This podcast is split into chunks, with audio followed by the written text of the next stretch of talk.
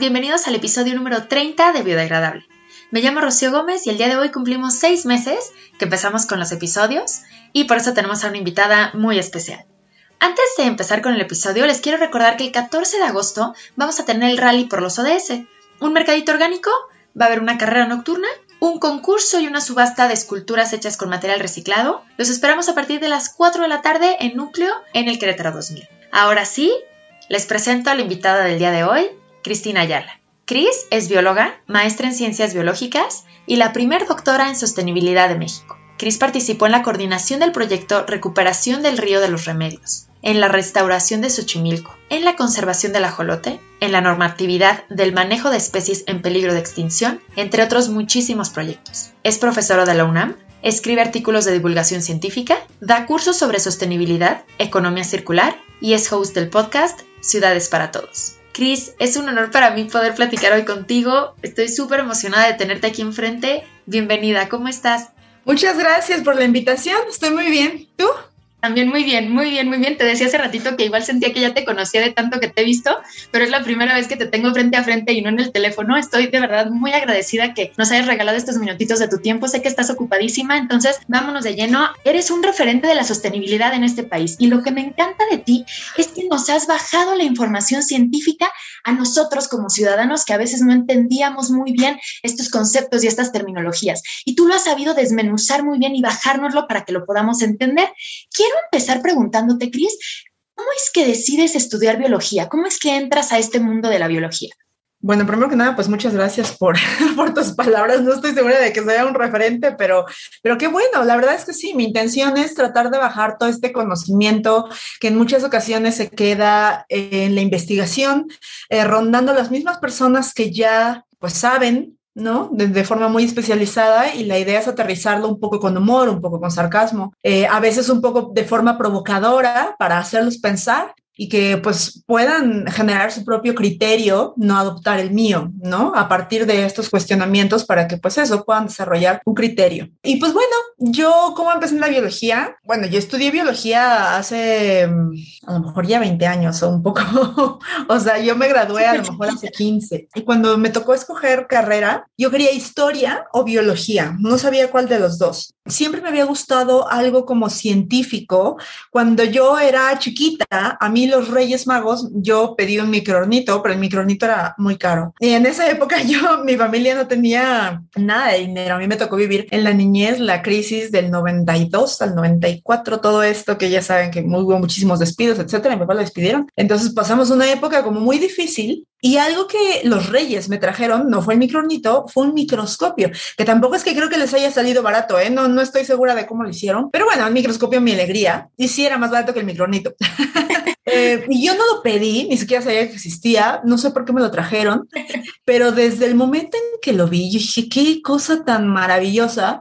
La verdad es que me encantó. Eh, traía un portaobjetos con una ala de mosca y traía como una hojita y te traía un instructivo para que tú eh, vieras así como, a ver, entonces ahora colecta tal cosa, ¿no? O sea, este, un pedacito de tierra, un pedacito de tela y ponlo aquí y entonces está el 10 por. La verdad es que o sea, ese microscopio, ese regalo de los Reyes Magos cambió mi vida. Creo que esa es la importancia también de empoderar especialmente a las niñas que tienen tan poco acceso a carreras tipo STEM. Porque yo, siguiendo pues lo que decían los comerciales, yo había pedido algo que iba bastante bien con mi rol de género, ¿no? O sea, un microornito. Y pues eso, los Reyes decidieron que no, que no, que le íbamos a dar a la niña un microscopio. Y te digo, la verdad es que eso cambió mi vida, me despertó un interés genuino por la naturaleza, me pareció maravilloso. Y a partir de ahí, yo empecé a, yo me imaginaba que los que usaban microscopios, de hecho les pregunté a mis papás quién usaba microscopio y me dijeron que los doctores. Entonces yo me imaginaba siendo doctora. Y cuando me tocó estudiar carrera, no me incliné hacia la medicina, me parecía que no, no, o sea, si, si bien me, me parece interesante, como que no, no era tanto lo que yo quería y había tenido muy buenos profesores de biología, muy buenos. En la secundaria tuve una profesora de biología que me, me encaminó muchísimo. Tuve un profesor de, de, biología en la, en la SSH Sur, que fue donde estudié, que también describía con una pasión las cosas, nos enseñó todo el proceso embrionario, como célula por célula, diciendo así, entonces la blástula y la gástrula, y me acuerdo perfecto que dije, es que es, es fascinante, y pues de ahí, ¿no? O sea, ahí elegí biología, eh, la carrera la odié. ¿En serio? Ahora fíjate que me gustaría hasta volver a tomar. ¿eh? La verdad es que me pasó que, bueno, y eso creo que nos pasa a muchos, cuando entré a biología, yo me imaginaba una cosa muy distinta. Los primeros semestres llevas física, química, matemáticas, cosas de las que pensabas que te habías librado, estadística, creo, una cosa así, y procariontes. O sea, la verdad es que el primer semestre, ah, y filosofía e historia de la biología, que el día de hoy me, me encanta, es una rama que me gusta mucho, pero que en ese momento me parecía la cosa más aburrida del mundo. Entonces, al principio la carrera me pareció, es demasiado general, o sea, estudiar a los seres vivos, o sea, la vida en una carrera, pues básicamente lo que hacen es que te dan una pintadita de todo. Todo se queda como muy superficial y al principio, pues entonces es bastante pesado es muy general, como que te quedas un poco con la sensación de que no era lo que querías, o no sé si todos, pero por lo menos yo sí conozco a varios. Y conforme vas avanzando en la carrera, te vas especializando, vas tomando materias optativas y entonces ya vas eligiendo lo que te va gustando. Y bueno, ahí ya yo me fui hacia la ecología, que me explotó el cerebro, me pareció fascinante. La ecología se dedica a ver la interacción de los organismos. Y pues bueno, ya de ahí, ahora sí, ya empecé a agarrar camino, ¿no? Estudié después una maestría en ciencias biológicas, que también sufrí mucho, no porque no me gustara, sino porque la maestría es muy pesada. Y al final también se seguía quedando muy, o sea, como en los organismos. Yo, yo sentía que necesitaba aterrizarlo a algo que tuviera que ver un poco con mi vida. Entiendo lo antropocéntrica de mi visión, pero yo al final necesitaba un poco encontrar que aterrizara como en cómo bajaba hacia mí, hacia mi vida, hacia, hacia la sociedad en la que yo estaba, ¿no? Y la carrera de biología en realidad tenía, por lo menos cuando yo lo estudié, muy poco de incidencia en la sociedad se quedaba muy a nivel biológico. La maestría, como te digo, la hice con el ajolote y la conservación del ajolote, entonces igual fue como interesante, pero igual había ahí como una parte que no cerraba. Y entonces mi tutor de ese entonces, que es el doctor Luis Zambrano, eh, me dijo, oye, ¿y has pensado en la, el doctorado en la sostenibilidad que, a veces, que apenas van a abrir? Y dije, pues a ver, o sea, yo la verdad no me sentía capaz de estudiar un doctorado, pero dije, pues yo me postulo y si me van a rechazar, pues que me rechacen ellos, pero no me puedo empezar rechazando yo. Y de ahí salió, de ahí. Eso es algo que hace un buen tutor y es que el tutor ve más en ti de lo que tú mismo ves. Porque yo, o sea, yo sentía que yo no iba a poder con un doctorado. A mí me parecía como, no, no, pero es que yo con trabajos pude sacar la carrera y la maestría, ¿no? Que bueno, en realidad tampoco lo saqué con tantos trabajos. O sea, de la maestría me titulé con un 9.5, una cosa así, ¿no? Pero yo en mi mente, este, limitada, ¿no? O sea, yo decía, no, no, no, pero como eso es para como grandes pensadores, o yo que sé que me venía a la mente, ¿no? Em, y justamente él me decía, no, no, no, a ver, o sea, si, si quieres seguirle, pues éntrale, o sea, y yo dije, bueno, pues voy a intentarlo y ya de ahí ya me fui como hilo de media, ¿no? Está increíble porque aparte también fue un mundo súper grande al que entraste con todo esto de sostenibilidad y empezaste a ver muchas cosas que a lo mejor en biología no se habían visto y aquí fue ya la parte en la que mencionas que te faltaba como esta parte de hacerlo tangible o hacerlo más aterrizado al día a día, ¿no? Y la sostenibilidad justo te da esta opción. Sí, o sea, empezar a aprender conceptos de economía, de sociología, de psicología, de muchísimas otras áreas que estaban lejos de la biología, pero que estaban relacionadas, empezar a entender los sistemas como sistemas complejos, en donde no solo era un gran número de variables las que estaban ahí confluyendo, sino también las interacciones que tenían entre ellas que eran relevantes, que determinaban el futuro del sistema. Empezar a verlo pues así, como con esa visión sistémica, valga la redundancia, hizo que ahora sí, pues cambiara por completo mi visión de las cosas, ¿no? De cómo tendríamos que estar abordando las problemáticas. Eh, socioambientales y sí, definitivamente lo disfruté muchísimo. Al, día de hoy, o sea, yo leo cosas de sostenibilidad como si fueran un postre. Es mi trabajo, porque yo trabajo en la UNAM de eso, trabajo en la Coordinación Universitaria para la Sustentabilidad, pero también, o sea, es algo que leo en mis ratos libres. A mí me encanta, me interesa muchísimo, me parece eh, indispensable que todos nos empecemos a involucrar, por lo menos desde su área de estudio, aunque sea someramente ahorita, por el momento, pero la verdad es que todos tendríamos que estar bastante más interesados, puesto que determina, pues eso, el futuro de la humanidad.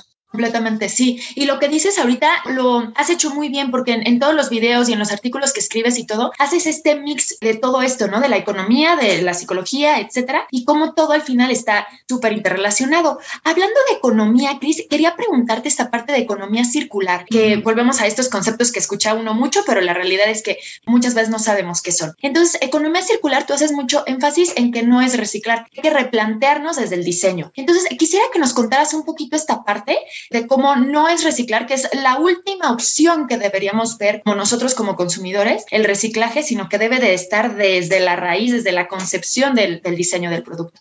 Sí, bueno, lo que pasa es que la economía circular busca que se optimice la materia prima, hablando de productos, de la que están compuestos eso, los productos o los proyectos, digamos, hablando más, más a gran escala, y que en en esta optimización tratemos de reducir los residuos eh, porque sean aprovechados como insumos para otros procesos, que de esa manera, pues eso, reduzcamos estos residuos que actualmente generan un problema ambiental importante y que además, pues veamos también otras formas de generar dinero yendo más allá de intercambio de productos nada más, o sea, sino que también podamos pensar en ofrecer servicios y otra serie de cuestiones que nos permitan, pues, que haya flujo de dinero digamos, que haya una economía ahí, pero sin necesidad de estar acabando con nuestro planeta, ¿no? Sin, sin necesidad de estar produciendo para desechar.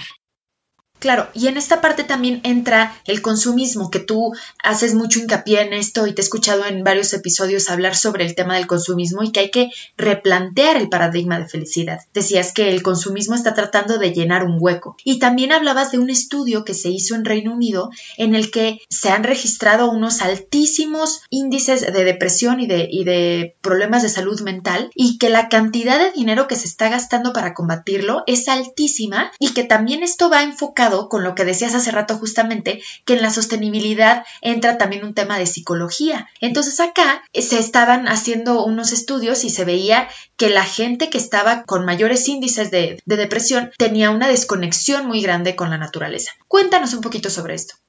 Pues sí, o sea, eh, todos estos estudios de los que yo hablo en este podcast eh, fueron realizados evidentemente pre-pandemia, ¿no? Yo no, me imagino cómo sea la situación actualmente, pero lo que trataba yo de decir en ese podcast no solo es evidenciar la relación tan importante que existe entre eh, las áreas verdes y el bienestar de las personas, de hecho de eso trató mi tesis doctoral, justamente de ver cómo era esa relación, y por otro lado también, o sea, yo lo que trataba de hacer con ese audio, era que nos pusiéramos a pensar también cómo es que se hacen los programas gubernamentales actualmente, no solo aquí, sino en muchos otros lugares, asumiendo que lo que falta es la falta de información y entonces las respuestas a los problemas complejos son respuestas lineales. En este caso, por ejemplo, en Reino Unido se han hecho muchos estudios, como bien decías, porque tiene un grave problema, tienen un grave problema de obesidad. Digo, no como en México, que somos el número uno, pero sí tienen un grave problema de obesidad y tienen un grave problema de salud pública de eh, depresión. Le destinan tanto presupuesto que ya han empezado a, pues,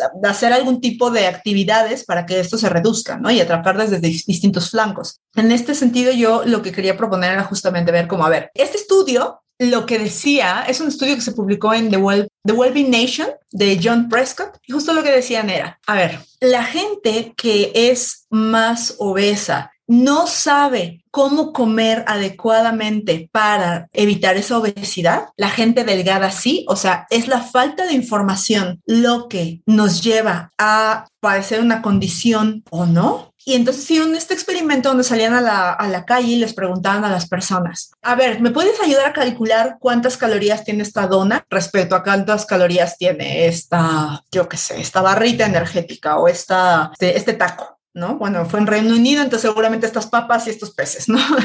eh, ok, y entonces se dieron cuenta de que en realidad la gente que tenía obesidad calculaba mucho mejor eh, la cantidad calórica de los alimentos que las personas que eran delgadas. Entonces eso rompía con la idea de que era la falta de información. ¿Y por qué es importante esto y qué tiene que ver con la depresión y con toda la sustentabilidad? Es porque las campañas en general para reducir la obesidad se centran en dar la información a las personas, en decir, ok, entonces vamos a atacarlos con comerciales que les estén diciendo todo el tiempo, no comas donas, esas te van a hacer engordar, no comas donas, eso, o sea, como si la gente no supiera.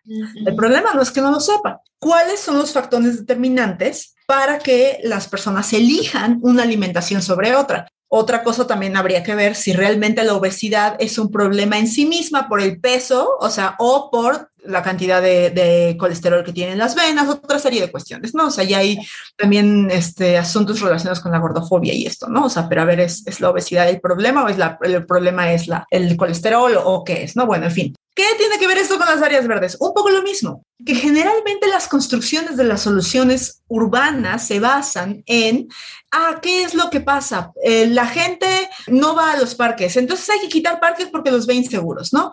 O, ah, bueno, ¿qué es lo que pasa en las ciudades? La gente está triste, hay que ponerles algo que los haga reír. O sea, y en realidad tú no te das cuenta de que es más complejo que eso. O sea, es ver qué es lo que hay detrás de el por qué la gente compra como compra o por qué es que, qué es lo que me acabas de decir del consumismo, ¿no? Es que hay que decirles que compren menos porque el planeta, bueno, hay que empezar por ver por qué compran como compran. Están llenando ese hueco, ese vacío. Existe una, una brecha ahí entre las personas que, que tienen salud mental porque están teniendo un tratamiento y las que no. Ofrecemos nosotros como gobierno atención médica mental, o sea, atención para la salud mental de las personas, de la misma forma que ofrecemos para la salud este, cardiovascular. Pero la realidad es que actualmente la gente que puede permitirse ir a un psicólogo, pues es muy poca, la, la terapia es muy cara, yo estoy en terapia y justo luego pienso y digo, es que yo no sé, o sea, ¿cómo, cómo lo pueden pagar otras personas? Entonces, la construcción de las respuestas a nivel urbano, en ese sentido, pues tiene que tratar de tomar estos ejemplos internacionales para ver que la respuesta no puede ser simple. No puede ser, ok,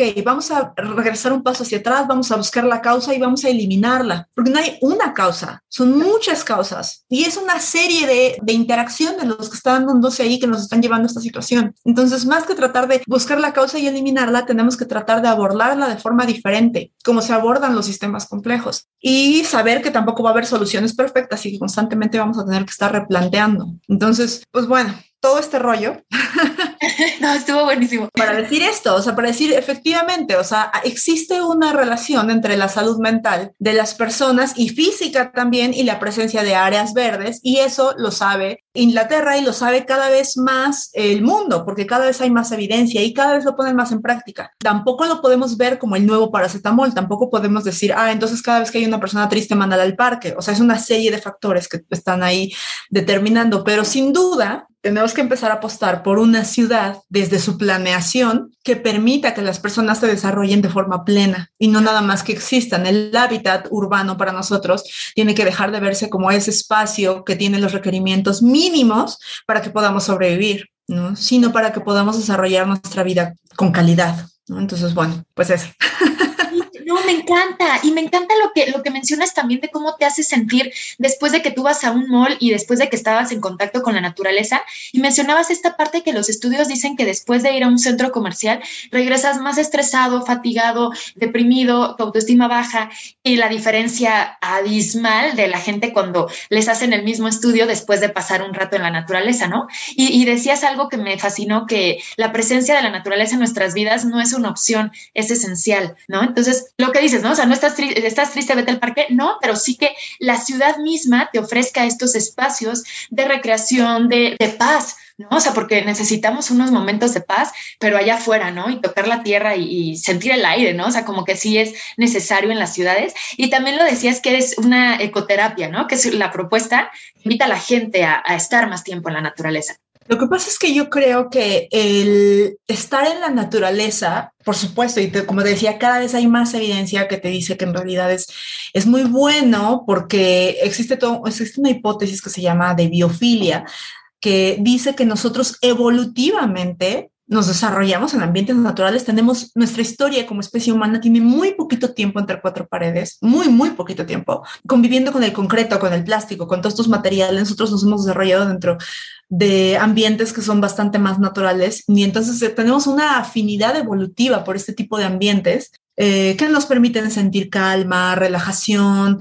Eh, hay estudios de psicología que incluso dicen que tienen capacidades restaurativas tiene capacidades restauradoras, ¿no? creo que se llaman justo restaurativas, no estoy segura cuál es la palabra adecuada, para que tu cerebro pueda descansar y restablecerse como poder otra vez concentrarte, todo esto, ¿no? Pero también creo que, o sea, el asunto aquí nosotros de por qué preferimos ir, por ejemplo, a un centro comercial, un parque, muchas ocasiones tiene que ver con que ir a un parque o a un área verde puede llegar a ser como confrontador, o sea, contigo misma. Es un espacio en donde no tienes buena señal de internet, no porque está lleno de árboles o porque estás alejado de la ciudad o porque eh, son lugares donde no hay tan buena señal. Estás un poco más contigo mismo, te pones a reflexionar y a veces no quieres eso. A veces lo que quieres es anestesia. Y el centro comercial es anestesia, sin duda, porque es un lugar que está lleno de estímulos te permite muy poco. Tú no vas al centro comercial a pensar en tu vida y en qué vas a hacer de ahora en adelante con tu relación después de que te separes. Porque, o sea,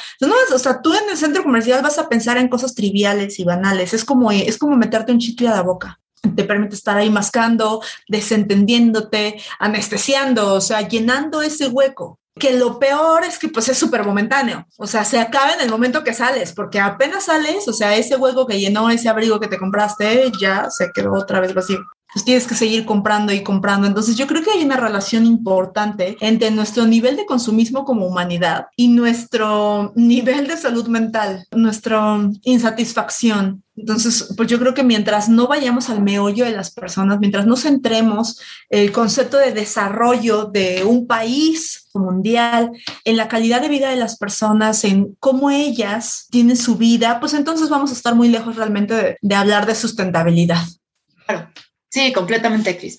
Y para ir terminando, para que no quitarte mucho tiempo, Cris, esta parte quisiera mencionarla. Solamente dos cosas que, que, me gustaron muchísimo, igual que te escuché decir, que hablabas de ecofascismo, ¿no? Que, que, uno está regañando a la gente todo el tiempo, ¿no? Y enojándote con todo el mundo porque no están haciendo las cosas bien por esta cantidad de plástico que consumen, etcétera. Y tú decías que si hubiera llegado alguien con esa actitud, lo hubieras mandado por un tubo, ¿no? Entonces, esta parte que es esta delgada línea entre los temas medioambientales generan mucho, la verdad es que generan como mucho estrés y mucha frustración porque estás viendo el desinterés de las personas y, o sea, como que te dan ganas de sangolotearlos de repente, ¿no? Como de, es que date, amiga, date cuenta, ¿no? Es que las cosas están muy, muy mal, ¿no? Pero tú decías que la empatía es la base del contagio y lo has hecho muy bien porque a la hora de, de tú esparcir el mensaje o, conocer el mensaje de la sostenibilidad, lo estás haciendo desde un lado como muy amigable. Sí, de repente, como dices, ¿no? O sea, usas el sarcasmo y todo súper bien usado porque da muchísima risa, pero estás entrando como a una parte muy amistosa, como si un amigo te estuviera aconsejando de qué deberías de hacer, no tan impositivo. ¿Cómo crees? Eh, bueno, no, no como crees porque lo estás haciendo perfecto, pero ¿cómo crees que una persona debería de acercarse a sus amigos, primos, a su círculo cercano desde este lado como tú le estás haciendo, más empático y menos impositivo? Bueno, habría que distinguir dos cosas. O sea, el ecofascismo no es ir regañando a la gente. El ecofascismo tiene que ver con querer pasar por encima de los derechos humanos de las personas, de la misma forma que el fascismo lo hace, pero detrás una bandera noble, que es la causa ambiental. O sea, yo lo que siempre digo es, fascismo es fascismo. O sea, tú quieres poner eh, reglamentaciones regulatorias sobre la decisión o capacidad reproductiva de las personas. Eso es fascismo. O sea, eso es fascista. Vamos a eliminar personas del planeta porque, o sea, lo que quieras. Eso es fascismo. Que tengas detrás de esa reducción poblacional una causa aparentemente noble como es la ambiental, eso no, o sea, eso solo lo hace ecofascismo no lo hace mejor. claro. Ah, ser fascismo y punto. Quieres pasar por encima de los derechos humanos de las personas. Y los derechos humanos son algo que no deberían de moverse. De hecho, son algo que cada vez deberían alcanzarse más y más y más. No importa si tu causa detrás aparentemente lo justifica. ¿No? Entonces, a eso me refiero con ecofascismo. Ahora, hay gente que no es ecofascista o no cree ser ecofascista, pero apoya justamente cosas como eso, como de, pero es que ya no los dejen de, ya no los dejen reproducirse. O incluso con ideas que rayan en el ecofascismo como deberíamos de extinguirnos, somos la peor especie en la Tierra, deberíamos extinguirnos. Y eso es justo, es como, te das cuenta de que estás hablando pues de, de, muertes masivas, de niños, de bebés, de, o sea, no debería ser un término que se utilice tan a la ligera. Sé que no lo dicen necesariamente, o sea, como de, ay, sí, estoy de acuerdo con que maten a bebés, pero sí trae detrás una visión un poco como eso, como, como fascista, ¿no? Que además es resultado de la eh, frustración, o sea, del, ay, ya no podemos hacer nada, somos terribles, ¿saben qué? Pues ya, pues mejor me muero, ¿no? O pues me mato, o pues que maten, ¿no? O sea, es resultado como de no tener las herramientas eh, mentales también, psicológicas, para poder lidiar con tu frustración y pues recurrir a este tipo de cosas como, ay, pues ya, pues me vale, ¿no? O ah, pues este, así deberíamos de, de hacerlo, que son respuestas también muy simples, ¿no? Un día, un día platicaba con una persona de Thanos, ¿no? Que justo Thanos tiene esta idea fascista, este, es un gran fascista, decir, vamos a llevarnos a la mitad de la población con el tronar de un dedo, ¿no? O sea, bueno, de dos dedos.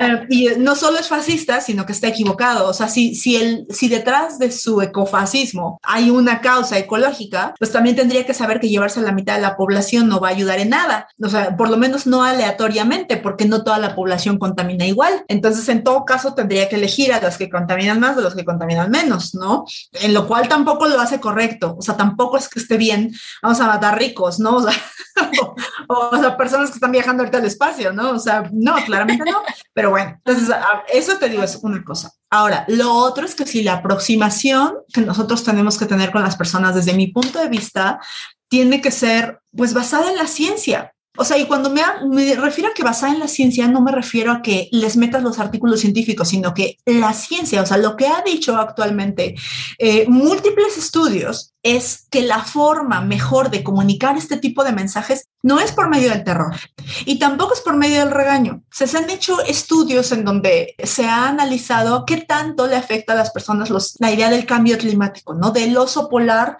flotando solito ahí como sobre el témpano. Y al principio era muy efectivo, pero muy pronto deja de serlo. Y es que el problema es que es tan fuerte esa imagen o la de niños muriéndose, o sea, son, son cosas tan fuertes que el, cerebro, nosotros no, no podemos procesarlo, tenemos que empezar a racionalizarlo para poder vivir con nuestras propias vidas o nos mueve a hacer un cambio súper radical, tipo, o sea, me voy a ir a parar ahí enfrente y, o sea, voy a hacer de todo. O empezamos a hacer procesos de racionalización que nos permiten seguir viviendo con nosotros mismos. Y entonces empiezan a justificar que no hagas nada. ¿no? Empiezas a justificar con, ay, bueno, pero igual se iba a morir. Ay, bueno, pero pues es que es eso también que, ay, pero es que las especies de, de todas maneras se extinguen. Ay, bueno, o sea, entonces creo que lo importante es aquí acercarse, pues eso, con los discursos que se ha visto científicamente que son más efectivos y esos discursos son más propositivos, son discursos que no van tanto hacia el terror o hacia el amarillismo, son discursos que tampoco tratan de evangelizar, sino que tratan de contagiar, de ir generando conciencia por medio de, de, un cambio personal. Si estamos hablando de cambios individuales, por supuesto, ¿no? Que puede contagiarse, que se ve como aspiracional incluso, ¿no? O sea, que la gente quiere tenerlo porque todo mundo, o sea, Charlotte siempre habla de esto, de la norma social, ¿no? Hay una teoría psicológicas que justamente hablan de que la gente quiere pertenecer. Entonces, si tú quieres decir, hay demasiadas botellas tiradas en la calle, miren, miren, para que la gente despierte, en realidad lo que estás haciendo es decirle a las personas que hay una regla social, hay una norma social que te permite contaminar. Yo sé que estás mandando tú con tu boca un mensaje diferente, pero con tus imágenes lo que le estás diciendo a las personas es, mira, todos lo hacen, entonces tú deberías de hacerlo a menos que seas un bicho raro. Entonces, lo que estamos tratando de hacer todas las personas que subimos contenido a Instagram o a diferentes plataformas para decir, mira, se puede hacer distinto, es normalizar lo otro. Es decir, mira, somos un montón de personas. O sea, en mi plataforma son 14 mil, pero en la de Charlotte son 130 mil, pero en la de Paola son 60 mil. O sea, son miles de personas los que ya hacen composta. Es lo normal, ¿tú no? Eso es lo que nosotros estamos tratando de hacer. No, no tratar de ir mentando odio y tratar de decirle a la gente, ah, es composta. O sea, es como, es lo normal. Tú no haces composta. Qué raro eres porque no haces composta. ¿No? Eso es, eso es, y eso te digo, no nos lo da no solo nuestro criterio, sino toda la información que hay detrás de cómo la gente realiza cambios. Pues eso es lo que estamos tratando de, de hacer. Qué buena forma, me encantó, porque aparte también lo decías en algún momento lo del día después de mañana, ¿no? Como estas películas de, y, todo esto, ¿no? Estas imágenes fatalistas y, todo esto, como que el cerebro las bloquea, ¿no? Como cuando tienes un accidente o algo fuerte y que el cuerpo es tan sabio que para que no recuerdes ese evento traumático, lo borra, ¿no? Entonces de repente estas imágenes a lo mejor te entristecen un día, dos o tres, se ha visto que no, no te llevan a la acción, más bien te agüitan y te, y te hacen sentir mal y te hacen eh, estar triste al final no te lleva a la acción, que es en el, en el tema de la crisis climática, uno debe de abordar a las personas para que hagan algo, no para que se sientan mal, sino para que actúen. Entonces sí, está buenísimo eso, eso que están haciendo. Y por último, Cris, quería preguntarte esta parte, o quería que termináramos platicando sobre la romántica pero peligrosa armonía que hablabas con el doctor Zambrano. Justo él hablaba de esta parte de la ciencia, que la ciencia es igual para todos, que a lo mejor tú puedes creer en ciertas cosas o no creer en unas, pero que al final lo que nos va a salvar es justamente esta capacidad de raciocinio que tenemos los seres humanos y no las vísceras, sino estas reacciones viscerales, ¿no?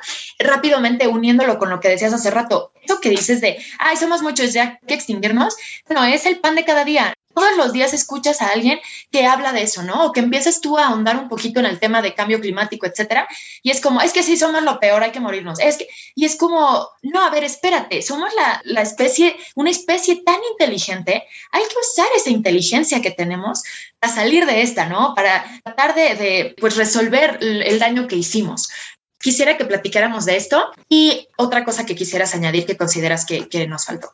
Esta idea de e, este podcast, de hecho, que hicimos de la romántica pero peligrosa armonía, fue un podcast eh, un poco centrado en el veganismo. Eh, no iba tal cual para el veganismo, pero terminó centrado en el veganismo porque en muchas ocasiones el discurso ambientalista se ha salido justamente un poco de los estudios ecológicos para pasarse como a esta onda New Age, como justo lo que acabamos de decir, que nosotros tenemos esta afinidad evolutiva hacia las plantas y así, entonces como que sí, es que Pachamama y así, y digo, está bien, cada quien puede creer lo que quiera, o sea, tú puedes creer en Dios o puedes creer en Pachamama o puedes no creer en nada, pues, o sea, eso está bien a ese nivel. Pero las decisiones gubernamentales, los planes, las decisiones sobre el manejo, sobre la gestión de un ecosistema, pues no se pueden basar en visiones eh, poco científicas, al contrario, ¿no? Sino que hay bastante conocimiento biológico, ecológico, eh, como para obviarlo, ¿no? Y en ese sentido hablábamos acerca de cómo es que la idea de la, del equilibrio,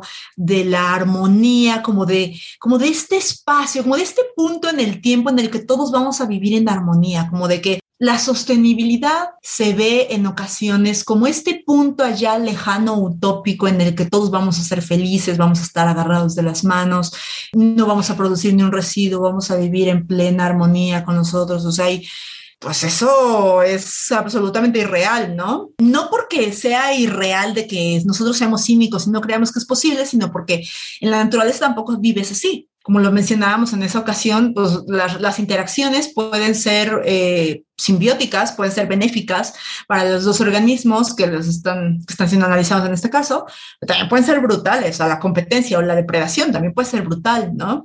Creo que más que romantizar las interacciones o romantizar este futuro en que todos estemos en paz, o sea, creo que podríamos empezar a pensar en cosas que no necesariamente sean románticas, pero que sí son posibles. O sea, sí, claro que podemos empezar a vivir este, sin residuos, ¿no? Por ejemplo, o sea, o en paz y tenemos que acercarnos, tenemos que transitar hacia allá. En este caso, la sostenibilidad es un, es un objetivo tan grande que en este caso lo importante es que tanto nos acerquemos, ¿no?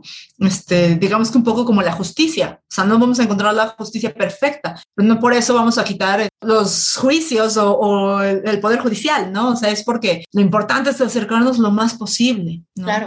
Eh, te digo, sabes, hablábamos un poco de los veganos porque también en este pro vamos a defender la naturaleza a capa y espada, entonces a veces también pues nos pasamos como al lado de no hay que tocar absolutamente nada, lo cual no es real, no vamos a meternos en este caso con los organismos, por ejemplo, no, no podemos matar un organismo que sea una especie introducida y que esté acabando con una nativa, pero es este, al, final es un animal y entonces es una vida y entonces no se toca, pues eso no. Yo soy vegana, yo tengo que decir, yo soy vegana. Yo no estoy de acuerdo con la explotación animal, pero tengo que decir que también sí hay visiones eso, ambientalistas, que en el caso a veces son veganas, a veces no son, no son veganas, pero son como de, no podemos talar absolutamente ni un árbol que dices, no es necesariamente cierto. Un árbol que es una plaga, ¿no? O sea, que, tiene una plaga y está poniendo en riesgo al resto de los, de los, árboles, pues a lo mejor habría que intentar podarlo primero y hacer algún tipo de remediación y si no se puede, eso se va a talar. O justo un árbol que sea exótico y que esté acidificando el suelo o cambiando el pH y entonces está alterando todo el el, ambiente, pues sí, pero, o sea, sí no importa que es un árbol, o sea, claro, y que está vivo, pero pues igual es por el ecosistema, ¿me entiendes? O sea, tenemos que entender estas relaciones más allá de la idea, de las ideas románticas que también suelen ser muy simplistas, ¿no? Que suelen ser muy nada más como vida es vida, pues, o sea, sí, pero ¿de quién estamos defendiendo los derechos? Entonces, de la especie que está destruyéndose, destruyéndose. Entonces,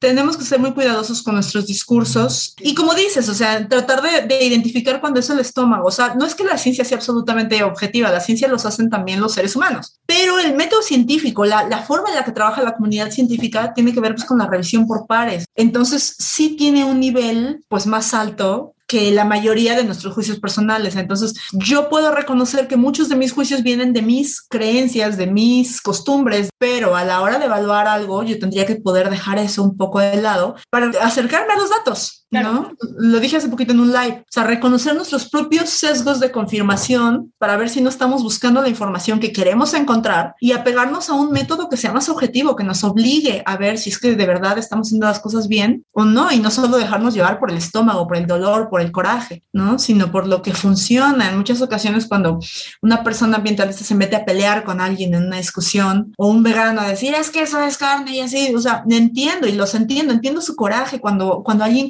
y nosotros estamos haciendo todo el esfuerzo y miren esta persona desgraciada, lo entiendo, pero también tenemos que saber que lo que tú estás haciendo al pelearte ahí con esa persona, pues es desahogarte. No es convencerla, no es cambiar, no es estratégico. Es dejar que tu estómago se desahogue, ¿no? Y, y lance de todo el odio y así, pero realmente eso no va a modificar nada. La estrategia no puede ser salida de, de la panza. Tiene que ser más estratégico para ver qué es lo que funciona. Claro, claro no lo pudiste haber dicho mejor. Es justo lo que te escuché alguna vez decir que así no se llega a nada, que de esa forma lo único que estás haciendo es que se odie el mensaje por el emisor. Cris, con esto quisiera terminar, pero antes te quiero hacer 10 preguntitas. Estas son preguntas personales. Algunas tienen que ver con tema medioambiental, pero la mayoría son personales. Ahí va la primera. ¿Cuál es tu lugar favorito? Un, un parque, un bosque. ¿Alguno en particular? Me gusta mucho en la Ciudad de México los parques urbanos. Por ejemplo, por extraño que les parezca, me gusta mucho Milpalta. Y yo sé que ahí no es un bosque como tal, pero Milpalta me relaja. Pues es un ecosistema bastante urbano, bastante modificado, está lleno de nopales. O sea, no es que sea un bosque de nopales, ¿no? O sea, sin embargo, me, me, me gusta muchísimo. No sé por qué cada vez que voy yo a Milpalta soy muy feliz. ¿Cuál crees que sea el peor defecto del ser humano? Creo que digo, sin pensar muchísimo, porque evidentemente son preguntas que podría pensar más, pero creo que el no ver más allá de su contexto, creer que lo que él cree es lo correcto y todos deberían creer lo mismo, no ser capaz de entender otras cosmovisiones, otras moralidades, otros, creer que sus valores son los universales, son, creo que ese es el peor defecto, creo que eso es lo que nos, nos evita tener empatía y entender de dónde vienen las acciones y los juicios y todo lo de las demás personas. ¿Y la mejor cualidad? Creo que la mejor cualidad que tenemos también al mismo tiempo es la enorme empatía que podemos llegar a desarrollar. Creo que esa se necesita desarrollar, no es algo que necesariamente venga de forma nata, ante las dificultades con otras personas. ¿Qué te da miedo? ¿Qué me da miedo? Uy, todo, soy súper miedosa. bueno, yo digo que soy súper valiente, porque en realidad todo me da miedo y me aviento, pero todo me da miedo. O sea, me dan, me dan, me dan miedo a las alturas. No, no, no, te sé explicar por qué, pero el nivel de miedo a las alturas es súper fuerte. Por extraño que parezca, les tengo pavor a los gatos. Es la primera vez que lo confieso. tengo pavor a los gatos. Me encantan, me parecen súper interesantes, me encantan, pero no puedo evitar gritar de terror si un gato se me acerca. Me, me dan mucho miedo, no sé por qué. Y es uno de mis más favoritos, no sé. Y me dan miedo miles de cosas. Soy muy ansiosa. Eso que dices de las alturas, Chris, soy igualita que tú. También les tengo pánico. Y lo de los gatos, te escuchaba decir en algún episodio de tu podcast que las personas que tienen gatos, lo recomendable es ponerles un cascabel porque son unos grandísimos depredadores de aves y que con esto, con el cascabel, así le, le ayudas a los pájaros a saber cuándo está por ahí el gato rondando para que pues sea mucho menos el impacto que tienen en las poblaciones de aves. Lo que pasa es que son un depredador, o sea, los gatos no se han dado cuenta que miden 30 centímetros, o sea, o que miden 60 centímetros. Ellos son un león en un cuerpo chiquito. Eh, tienen instintos depredadores todavía muy fuertes, muy arraigados, que los hacen muy interesantes, pero que todavía los hacen el depredador número uno de aves en el mundo. Son una grave amenaza los gatos para las comunidades de aves. Entonces tenemos que hacer algo por reducir pues, su impacto como depredadores y una de esas cosas es ponerles un cascabel. Tengo una veterinaria que me encanta en Instagram, se llama Gato Friendly, que justo ella es veterinaria de felinos, se ha especializado en felinos desde megafauna hasta felinos caseros, que justo te dice cómo ponerle el cascabel eso para que no le lastime sus orejitas, con mucha ciencia, con mucha investigación, te dice cómo sí, no, no cualquier cascabel ahí de, de, Navidad, sino cuál no los lastima, pero que sí les dificulta poder tener este impacto sobre la fauna urbana, ¿no? Cris, si pudieras cambiar algo en el mundo, ¿qué sería?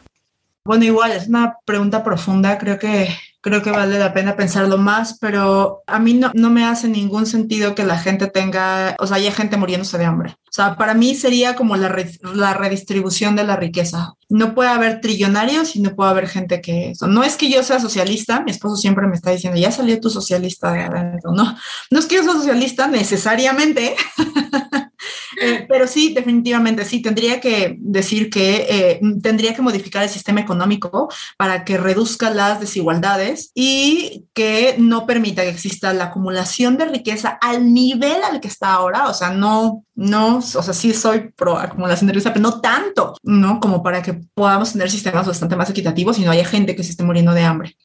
¿Alguna persona que admires?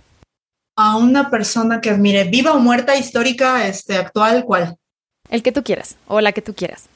Hay una mujer, se llama, bueno, hay, muchísimas, pero está eh, Jane Jacobs. Es como mi heroína. Ella fue una periodista en los años 60 en Estados Unidos, que ya era mayor, o sea, ya tendría, bueno, no sé, pero a lo mejor 50, 60 años, cuando propusieron ahí en su ciudad de Nueva York que una carretera atravesara un parque. Y ella se levantó prácticamente en armas. ella dijo, no, señor. Y entonces, no siendo urbanista, actualmente se le considera un referente en urbanismo porque... Eh, pues ella levantó todo un movimiento donde decía, la ciudad es para las personas, no es para los coches. Necesitamos que haya este, barrios mixtos en donde, o sea, esté la tiendita de la esquina, pero también esté el dentista, en donde no solo sea así como esta zona, no hay nada, hay que en coches. Empezó a desarrollar una visión urbana centrada en la gente. Y me parece que la admiro mucho no solo por esta visión con la que concuerdo completamente, o sea, con la idea de sal a caminar, conoce a las personas, haz tejido social, todo esto, sino que además, pero no era su expertise y no era su, o sea, sí era su tiempo, pero digamos que ya no le tocaba. Ella podía haberse volteado hacia otro lado y decir, yo la verdad vivo cómoda, o sea, estoy llena de privilegios, me hagan lo que quiera, que se quejen otros, ¿no? Y, y me parece que salió de su, de su comodidad para hacer todo este movimiento y eso lo admiro mucho. Hay mil de personas, pero ella se me ocurre en este momento. Sí, ahorita lo que dices de Jane Jacobs, tengo una amiga que siempre la menciona, es arquitecta y es urbanista y siempre la menciona como un referente del urbanismo, ¿no? Y habla justo de lo que dices tú de, mm, que, bueno, estos muros que se construyen en las ciudades, estos muros me refiero a los condominios, fraccionamientos, en vez de crear ciudades más seguras, lo único que están creando son ciudades más inseguras porque la realidad, el verdadero, la verdadera seguridad está en los ojos en la calle. Y la siguiente pregunta, Chris, es ¿Cuál crees que sea una experiencia que todos deberíamos vivir? Esto no es necesariamente lo más eco, pero viajar y viajar solo, o sea, o sola. O sea, yo creo que viajar sola, la persona hace mucho una diferencia con, con uno mismo, como que dejas un poco todo, o sea, dejas un poco también de aparentar y sin redes sociales, o sea, porque así no cuenta. Creo que eso es algo que todo el mundo debería de vivir. Si alguien te financiara un proyecto, ¿qué harías?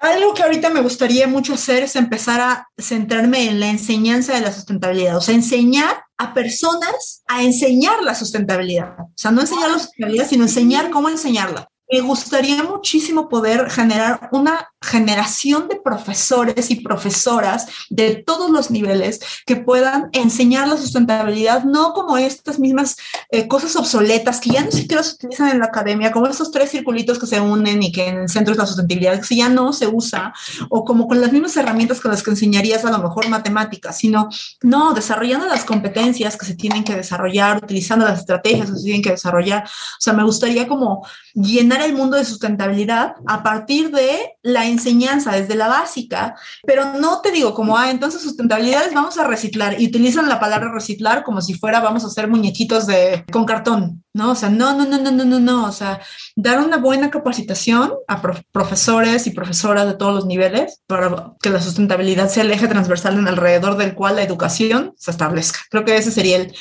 el programa que yo echaría a andar. Ah, yo quiero ser tu alumna, Cris. La siguiente es, ¿qué le recomendarías a alguien que quiere empezar en un tema medioambiental y no sabe cómo?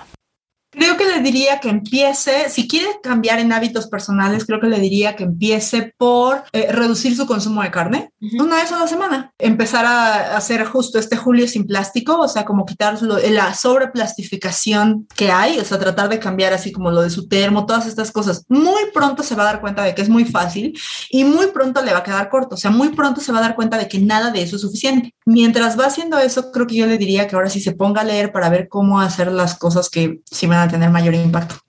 ¿Alguna película, documental, serie o libro que nos recomiendes? Siempre voy a recomendar el libro de Planeta Insostenible, que es de mi maestro, que es de Luis Zambrano. Ese es un muy, muy, muy buen libro para alguien que no sabe nada de sustentabilidad y para alguien que sí sabe de sustentabilidad o que cree saber. O sea, está a cualquier nivel. Es muy cortito, es muy bueno, tiene ejemplos muy coloquiales. Yo siempre voy a recomendar ese pues a lo mejor la, la princesa Mononoke. Yo no soy muy de documentales, fíjate, a mí los documentales me parecen una versión muy parcializada de la realidad que la gente toma como, como verdades, y por eso a mí en general me, no, no soy muy fan de los documentales, de ahí no les puedo recomendar. Esta es la última, Cris. Consejo que alguna vez te dieron y cambió tu forma de ver la vida. Yo creo que tendría que pensarle, yo creo que tendría que pensarle un poquito. Creo que algo que, que he tratado de seguir es tratarme de centrar en esta frase que dice, piensa global y actúa local. No es un consejo que me hayan dado a mí, pero creo que es una forma muy fácil de saber que sí hay problemas globales que no vas a poder tú resolver solito, que sí hay formas de participar, pero que sí hay formas de actuar de forma local para ir transformando y no solo para ir transformando tu realidad inmediata, sino para poder elevar la conversación de modo que se puedan ir generando grandes cambios. Justo la semana pasada entrevisté a mi mejor amigo y en esta parte del consejo él dijo lo mismo. Piensa globalmente, actúa localmente y me encantó que ahorita tú lo mencionaras también.